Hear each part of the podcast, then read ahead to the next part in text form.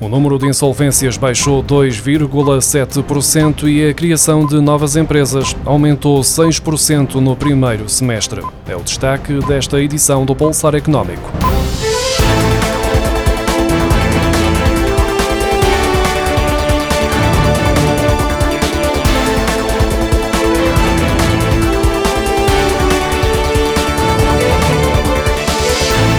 As insolvências de empresas em Portugal baixaram 2,7% no primeiro semestre, face ao mesmo período do ano passado, para 2.055, enquanto a criação de novas empresas aumentou 6% para 27.034, de acordo com os dados da consultora Iberinform. No que diz respeito apenas ao mês passado, a criação de novas empresas registrou uma redução de 13%, ao passar de 3.608 novas empresas em junho de 2022 para 3.100 133 em junho deste ano, ainda que no acumulado dos primeiros seis meses de 2023 tenha havido um acréscimo de 1.528 novas empresas em relação ao primeiro semestre de 2022. Por sua vez, em junho deste ano houve 384 empresas insolventes, mais 85 que no mesmo mês de 2022, apesar do acumulado do ano estar abaixo das 2.111 insolvências observadas em igual período do ano passado. O Banco de Portugal estima que, do total do aumento da receita fiscal e contributiva em 2022, que ascendeu a 11.156 milhões de euros, houve 3.212 milhões de euros que resultaram da subida da inflação, o correspondente a 30%. A receita do IVA foi a que teve maior impacto, tendo em conta que é o imposto aplicado às vendas de produtos ou prestação de serviços. Já no IRS, o imposto sobre o rendimento das pessoas singulares e as contribuições sociais tiveram um efeito menor devido à diferença diferença na variação dos salários entre 2021 e 2022, que foi inferior à observada nos preços dos bens e serviços. A taxa de inflação atingiu os 7,8% no ano passado, o valor mais elevado no espaço de 30 anos, segundo o Instituto Nacional de Estatística. Este ano, o Banco de Portugal prevê que a taxa de inflação seja de 5,2%.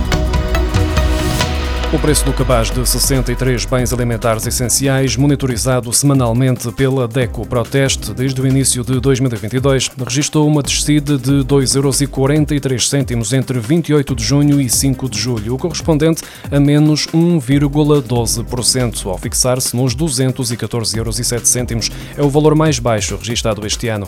Desde o início da guerra na Ucrânia, o cabaz de bens alimentares essenciais já aumentou 30,44 euros, mais 16, 0,58%. Já em comparação com o mesmo período do ano passado, foi observada uma subida de 7,28 euros, mais 3,52%. Na primeira semana de 2023, o preço do mesmo cabaz de 63 produtos alimentares era de 219,40 euros e nas semanas seguintes foram observados aumentos consecutivos, tendo atingido um máximo de 234,84 euros a 15 de março. Desde então, a análise da DECO Proteste tem revelado oscilações sucessivas numa tendência geral de descida do preço do cabaz alimentar que se acentuou desde que foi implementado o IVA a 0% no cabaz de 46 alimentos.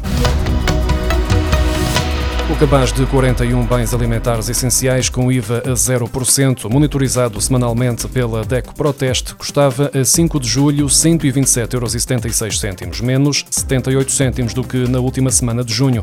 Em comparação com o preço do mesmo cabaz a 17 de abril, antes da implementação da isenção do IVA, verifica-se uma descida de 11 euros 1 cêntimo, menos 7,93%. Desde o dia anterior ao início da isenção de IVA, o óleo alimentar, o carapau e o tomate foram os produtos que registaram as maiores descidas dos preços. No caso do óleo alimentar, que tinha uma taxa de IVA de 23%, a descida entre 17 de abril e 5 de julho chegou aos 30%, o preço do carapau desceu 23% e o do tomate 21%. Há, no entanto, cinco produtos que estão hoje mais caros do que antes da implementação da isenção de IVA.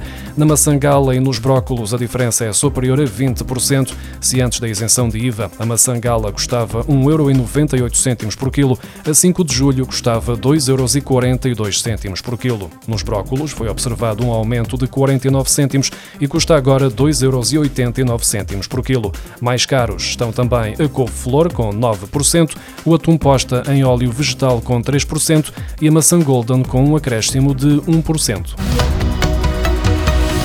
Os custos de construção de habitação nova aumentaram 2,8% em maio, de acordo com o Instituto Nacional de Estatística. Já na comparação com o mês de abril, o índice de custos de construção de habitação nova apresentou um abrandamento de 0,4 pontos percentuais.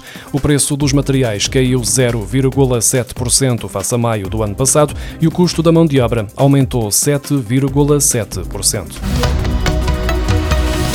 Consumo de combustíveis em Portugal aumentou 9,9% em maio, face ao mesmo período do ano passado, e subiu 14,4% na comparação com o mês anterior, com crescimentos na gasolina, gasóleo, GPL e jet fuel, segundo os dados agora divulgados pela entidade reguladora dos serviços energéticos. A ERS indica que, em maio, os preços de venda ao público médios da gasolina e do gasóleo no mercado nacional acompanharam o comportamento dos mercados internacionais e registaram diminuições de 2, 3,6% no caso da gasolina e de 3,6% no gasóleo, face ao mês anterior.